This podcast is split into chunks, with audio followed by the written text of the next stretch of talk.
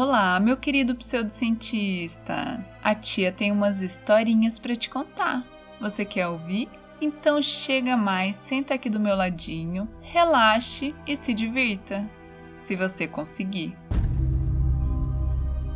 E hoje a tia vai contar para vocês as histórias que os ouvintes enviaram. Então, se você tem uma história para me contar, manda para o e-mail podpseudociencia@gmail.com, porque eu vou ler no futuro episódio, tá bom? Então vamos lá para nossa primeira história. Olá, como vai? Me chamo Charles. Sou o primeiro conselheiro dos seres das sombras, segundo o post de 23 de fevereiro de 2022. Gente, o Charles, ele é um pseudocientista de primeira, viu? Porque ele sabe qual é o cargo dele na pseudociência, tá? Se você também quer descobrir, vai lá nesse post de 23 de fevereiro para descobrir o seu, tá? E venho por meio deste contar uma história de uma fofoca pela metade do além. Um tempo atrás eu estava sentindo umas coisas estranhas. Às vezes via, outras ouvia e sonhava bastante.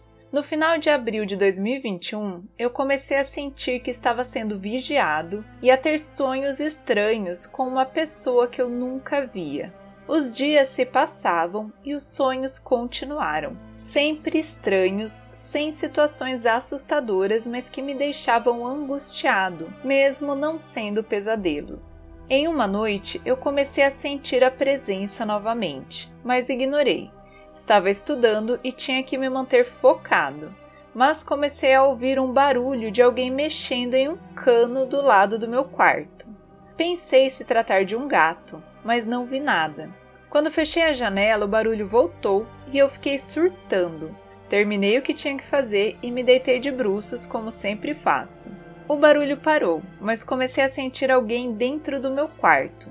Como tava, eu fiquei, fingindo que nada estava acontecendo, até que senti algo subindo na minha cama. E disse para mim mesmo que era minha gata, mas infelizmente não era, já que a janela estava fechada e ela não estava dentro de casa.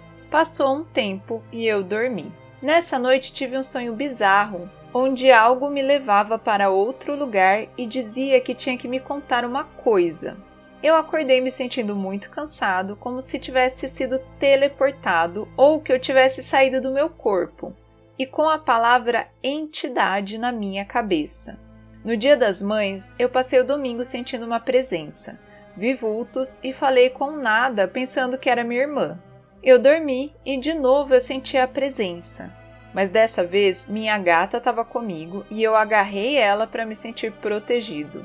No dia seguinte, contei para minha irmã e ela me falou que uns dias antes do Dia das Mães, ela acordou no meio da noite e a porta do meu quarto estava aberta, sendo que eu sempre tranco e ela disse que estava muito aberta, de uma forma que só é possível se alguém empurrar, porque ela arrasta no chão. Depois que eu contei para ela, as atividades deram uma diminuída. Continuo com sonhos, mas a coisa não apareceu mais. Às vezes sinto alguém subindo na cama e ontem ouvi barulhos de novo do lado do meu quarto. Mas não sei quem ele é ou o que ele quer me contar, mas tenho a esperança de que ele seja um ser de outra dimensão ou um alienígena que quer me alertar sobre a minha importância para o futuro da humanidade. Infelizmente, não sei da fofoca que ele queria me contar e talvez ele tenha desistido de entrar em contato comigo. Gente, o que fazer? Primeiro, tá boija, né? Vamos saber dessa fofoca? Porque agora eu fiquei curiosa, agora eu preciso saber o que, que é esse negócio que esse ser precisa te contar. E assim, né, Charles? Falar da sua importância para o futuro da humanidade? Como pseudocientista, né, gente? Porque nós sabemos que nós temos um papel essencial a cumprir para a humanidade. Que é o que? Trazer as verdades, né? Então eu acho que o Charles está no caminho certo e que sim, esse ser vai te contar que você vai muito longe com a pseudociência, mas assim, também tem que ter uma coisa do teu lado, sabe? Não pode ser uma relação unilateral só do espírito com você. Não, então pega um copo, vai fazer a brincadeira do copo, vai se comunicar para saber das fofocas. e depois conta pra gente. Essa história é do Igor Juan. Eu moro no interior de São Paulo. Sou técnico de enfermagem e trabalho num asilo à noite. O prédio é dividido em duas alas, masculina e feminina. A feminina fica em cima e a masculina embaixo. Eu trampo na masculina. E uma bela madruga boladona. Gente, ele é jovem, tá? Vocês me desculpem, mas essa é a linguagem da garotada, né? Enfim, e uma bela madruga boladona, as minhas colegas de plantão me ligam no meu setor e perguntam se algum interno saiu da ala e subiu para a feminina. Eu, no meu posto, não observei nenhum movimento mas, mesmo assim, fui ver a enfermaria para confirmar se os meus pacientes estavam de fato todos lá. E estavam. Interfonei no setor feminino e disse que sim, estavam todos ali, dormindo bem tranquilos, por sinal. Então ela pediu para eu subir o mais rápido possível, porque provavelmente tinha um homem ali no andar de cima. Cheguei e elas me informaram que escutaram um homem berrando. Eu até questionei se não eram as mulheres que tinham roncado alto, mas não. Elas afirmaram que era um som de homem e que meio que chamando, tipo ou oh! bem alto e curto.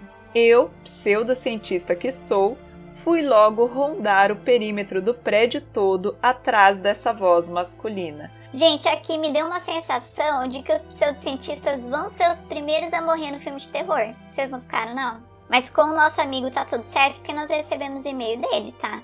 É isso que importa. E nada. Rodei, rodei, fui de quarto particular até a ala aberta e nada. Informei que não tinha encontrado nada e fui embora para o meu posto, né?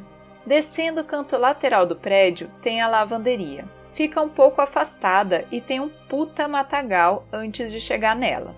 Enquanto passava no corredor, eu senti um calafrio muito forte e imediatamente fiquei focando na mata enquanto andava de volta para o meu setor.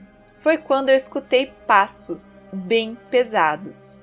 Só escutei uma coisa correndo até atrás da lavanderia, batendo o peito nas bananeiras como se estivesse correndo de mim ou se assustado. E ele corria na mata, mas bem próximo do corredor. Eu imediatamente fiz o mesmo me tranquei no postinho e fiquei até às 6 horas da manhã, só esperando o diurno pegar meu plantão. Eu contei para as meninas só no outro plantão, de tanto medo que fiquei. Durante o dia eu olhei na mata, mas não tinha nada anormal. O impacto foi bem alto, mas não chegou a quebrar as folhas ou cair nada. Mas foi aterrorizante. Lembro do som até hoje. E não era vento, viu? Aquela noite não tinha nada de vento. Agora, toda madrugada que eu vou na lavanderia, eu vou bem desconfortável e com medo, esperando tudo, menos ouvir passos ali. Esse lugar é bem antigo, mais de um século. Já foi fazenda com escravos, casa de freiras que faziam caridade para pessoas em situação de rua e hoje é um lar de idosos. Trabalho lá há dois anos, sempre à noite. Nunca tive medo, mas o lugar é muito pesado. Quando a gente dorme lá no horário de descanso, todo mundo tem paralisias do sono. Tem alucinação e tudo, escuta coisas, é horrível. Gente, qual que é o conselho da tia para o Igor? Mandar as histórias das outras pessoas que trabalham lá, não é mesmo? Vai sair do emprego só porque tem assombração? Não vai, né, gente? Até porque a coisa tá difícil, né? Então aproveita, Igor, e pega a história da galera aí e manda pra tia, tá bom? Esse é o único conselho que eu tenho para você porque eu não manjo dos Paranauê das proteção. Mas assim, se você souber uma forma de se proteger, se proteja porque o negócio tá feio, hein? Vamos às histórias da Fran. A gente morava num sobrado e eram dois andares, três quartos e a gente usava um como closet. Um dia eu fui pegar roupa suja e passei por esse quarto e tinha uma cadeira debaixo da janela. Nela eu vi nitidamente uma pessoa com as pernas cruzadas. Eu desci a escada assustada, mas depois acabei esquecendo de contar para o meu marido. No dia seguinte, ele me disse que viu uma pessoa sentada debaixo da janela com as pernas cruzadas, exatamente como eu tinha visto. Nessa casa, muitas coisas estranhas aconteciam. Objetos sumiam ou caíam no chão sem explicação. Essa foi uma história que já foi bem apavorante, né, meu povo, que vê gente em casa. Pelo amor, né? Mas vamos para a próxima. Quando a minha filha tinha uns dois anos de idade, ela falava que estava brincando com o vovô da perna machucada, mas não tinha ninguém em casa ou nos arredores que batessem com a descrição. Então ela contou a história dele, dizendo que o vovô ia lá brincar com ela e que a perna dele estava dodói porque ele tinha caído de um avião. Em outros momentos, ela via um menino que chamava de Miminha ela morria de medo dele. Segundo ela, ele tinha a cara toda embaralhada. Nas duas ocasiões, conversamos com uma amiga sensitiva e ela, mesmo sem conhecer toda a história, descreveu essas pessoas da mesma forma que a minha filha. Gente, nós temos um episódio só sobre amigos imaginários e assim, tem coisa mais medonha que isso? Porque eu não sei se a criança vai fazer um amigo imaginário que dá medo nela. Vocês não acham estranho? Muito estranho. Próxima história da Fran. Uma outra vez eu estava dormindo e, como meu cabelo estava muito comprido, eu costumava fazer uma trança para dormir. Eu estava quase dormindo e senti alguém mexendo na minha cabeça e levantando o meu cabelo. Eu fiquei morrendo de medo e fiquei paralisada. Nessa mesma casa, meu marido sentiu alguém sentando na cama ao lado dele e, quando olhou, não era ninguém. Nós mudamos, mas na casa onde estamos as coisas continuam caindo do nada, e são objetos grandes, como tábua de carne ou livros pesados. Aqui o que mais tem são histórias estranhas. Fran, não quero que você tenha histórias estranhas, mas assim, se tiver, manda pra cá, tá bom? Porque a gente gosta. A gente quer viver essas coisas? Não. Mas a gente quer ouvir de quem vive, tá? Então, assim, já que vai viver mesmo, pelo menos compartilha com os coleguinhas, né, gente? Acho justo. A próxima história é do Alisson. Quando eu tinha uns 20 anos, eu tinha um Jeep desses antigos. Tinha um pessoal que ia dormir numa fazenda em Rolândia Gente, para quem não sabe, Rolândia é aqui no Paraná, tá, meu povo? Essa fazenda, como muitas da região, tinha uma casa em forma de semiferradura, para que o proprietário tivesse conhecimento de tudo o que acontece na casa. Era uma casa muito antiga, no máximo da década de 30. Essa casa era toda de madeira escura, envernizada, muito grande, então ela já era meio sinistra. Ela também tinha um sótão e um porão. Os proprietários eram alemães e, na época da guerra, muitos alemães judeus vinham para cá fugidos da guerra e se escondiam no sótão ou no porão com medo de represálias. Então, sempre se contaram histórias de fantasmas e de coisas estranhas que aconteciam na casa, já que muitas pessoas chegavam doentes e acabavam morrendo. Nós estávamos em cinco, eu, dois amigos e as namoradas deles. Lá pelas 10 da noite, nós saímos no Jeep dirigindo pela fazenda e pegamos uma trilha que eu não conhecia para passar por dentro da mata.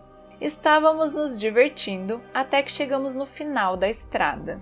Era um cruzeiro com uma cruz enorme com uns 3 metros de altura. Daí, para assustar meus amigos e as meninas, eu comecei a fazer algumas brincadeiras. Desligava a luz do Jeep, essas bobeiras de moleque.